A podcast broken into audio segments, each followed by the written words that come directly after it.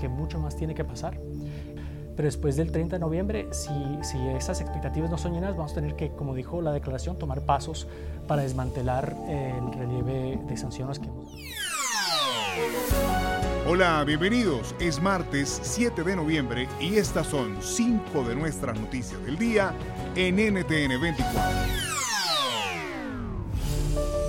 Ya hay fecha límite impuesta por parte del gobierno de Estados Unidos contra el régimen de Nicolás Maduro para mostrar un plan claro y conciso conduzca a las elecciones libres el próximo año. Recordemos que el Tribunal Supremo de Venezuela, afín al madurismo, suspendió los efectos jurídicos de las primarias del pasado 22 de octubre dadas por la oposición. De igual manera, la liberación de los presos políticos, incluidos estadounidenses detenidos en el país suramericano, claves del acuerdo. Conversamos con el director de Asuntos Hemisféricos del Consejo de Seguridad Nacional de la Casa Blanca, Juan González, sobre los escenarios que enfrenta Venezuela ante una posible falta a las condiciones impuestas por Estados Unidos.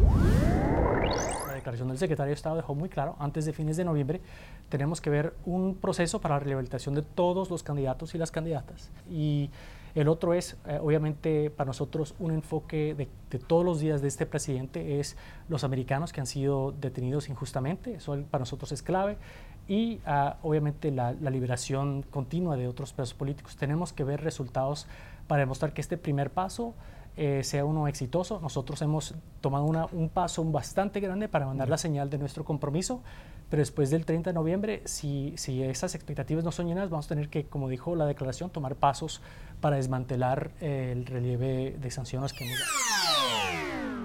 Caesars Sportsbook is the only sportsbook app with Caesars rewards.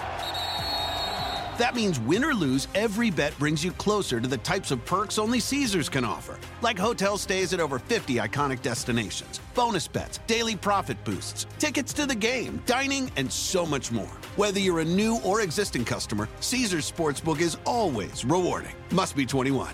Gambling problem? Call 1 800 Gambler. Caesars Sportsbook. Don't just spectate, participate.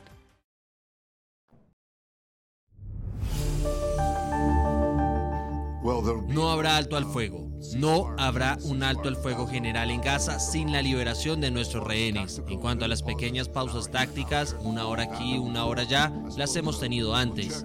Supongo que comprobaremos las circunstancias para permitir la entrada de bienes.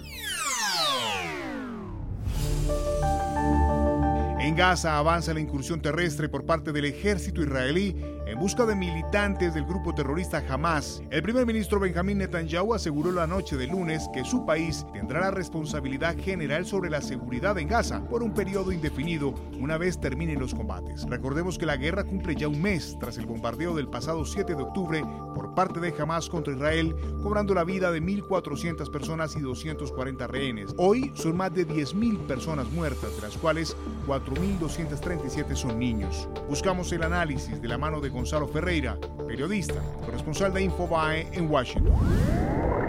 Se trata de, gente que hoy está siendo atacada por, por Israel en una defensa propia, luego de un acto terrorista como el que sufrió hace hoy exactamente un mes, pero eh, con el riesgo de, de, que esta ofensiva tan, tan fuerte que está haciendo Israel termine también radicalizando más a esta, a esta población que, que existe ahí. Es decir, quienes no eran capaz que tan radicales o, no, no, sintonizaban en nada con, con Hamas, por, porque también estaban sufriendo internamente las consecuencias de, ese régimen, eh, al, ver la forma en que están siendo atacados, eh, es difícil, digamos, que, no, se genere más radicalismo con, ataques como, como, estos que estamos viendo en, en estos días y con la destrucción que estamos viendo en estos días. La guerra en Ucrania no se detiene, a pesar del preocupante conflicto que vive Oriente Medio. Las tropas ucranianas han conseguido avances en los últimos días en la margen izquierda del río Dnieper, en la región de Gerson, mientras se recrudecen los combates en el frente oriental, donde las fuerzas rusas intentan eh, cercar Advitka, uno de los bastiones ucranianos en la región del Donetsk. El gobierno de Kiev asegura que el apoyo de sus socios occidentales ha permitido mejorar las defensas antiaéreas del país. Sin embargo, muchas zonas siguen siendo vulnerables al arsenal de misiles y drones rusos. ¿Qué viene ahora en Ucrania? ¿Y cómo avanza el conflicto cuando el mundo mira a Medio Oriente? Se lo preguntamos a Mikhailo Podoliak, asesor del jefe de la oficina del presidente Volodymyr Zelensky. Yo dividiría la respuesta en dos componentes. En primer lugar, tenemos que entender que la guerra que se está librando en Ucrania desde hace casi 20 meses está provocando inestabilidad en otros lugares, otros lugares donde comienza la escalada, porque si la guerra en Ucrania hubiera terminado antes, sin duda no habríamos esperado tales acontecimientos en Medio Oriente. Sin embargo, hoy sí que está produciendo un cierto desplazamiento del interés hacia Medio Oriente, pero yo no diría que esto afecta significativamente el apoyo a Ucrania entre los países de la coalición pro-ucraniana. We're starting a movement with Lazy Boy. Well, technically, it's more of a don't movement. We work full time and parent full time. Our feet will be in the upright position, and our podcast will be listened to fully reclined. Now that we've completely checked off our to do list, we'll be checking off our to don't list until further notice. We, the lazy, are taking back lazy, all from the comfort of our Lazy Boy furniture. Lazy Boy, long live the lazy.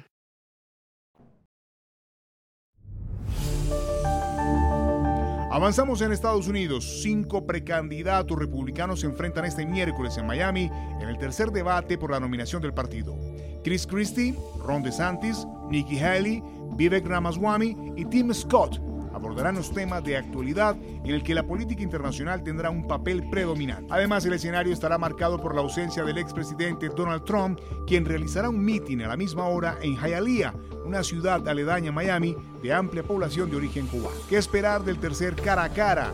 Lo analizamos con Ernesto Sagaz, doctor en ciencia política y profesor de la Universidad Estatal de Colorado buena manera para los votantes americanos, en este caso los votantes republicanos y los indecisos, ver a estos candidatos que quién sabe, alguno de ellos pudiera terminar siendo el candidato del Partido Republicano en caso de que algo le pasara a Trump. Y esta parece ser la apuesta de estos candidatos, que como bien usted dijo, están a unos 40 puntos de desventaja de Trump en un segundo, tercer lugar bastante distante y algunos apenas registran en el radar de las encuestas, pero ellos están apostando a que probablemente en algún momento Trump tropiece, la ley lo saque de contienda y ellos entonces puedan obtener una ventaja de eso.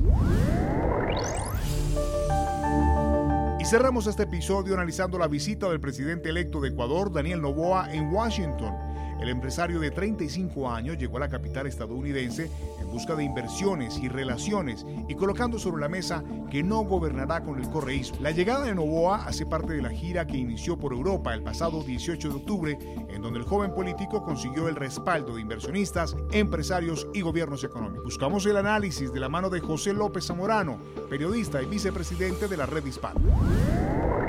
Es que probablemente también en algunos sectores eh, están cansados, ¿no? Están fatigados de que los políticos tradicionales, eh, algunos de ellos ya mayorcitos, pues son muy buenos en la retórica y muy pocos, muy poco hábiles para lograr solucionar los problemas del país, ¿no? Entonces, me parece que eh, en lo que referían de la reunión a la que no tuve oportunidad de participar, quizá una buena dosis de falta de histrionismo y populismo sea buena, ¿no? A lo mejor le hace falta eso a la política. Hemos visto eh, muchos políticos histriónicos, eh, populistas, que son muy buenos para movilizar a las masas y muy malos para resolver los problemas de nuestros países. Entonces, a lo mejor es una bocanada de aire fresco.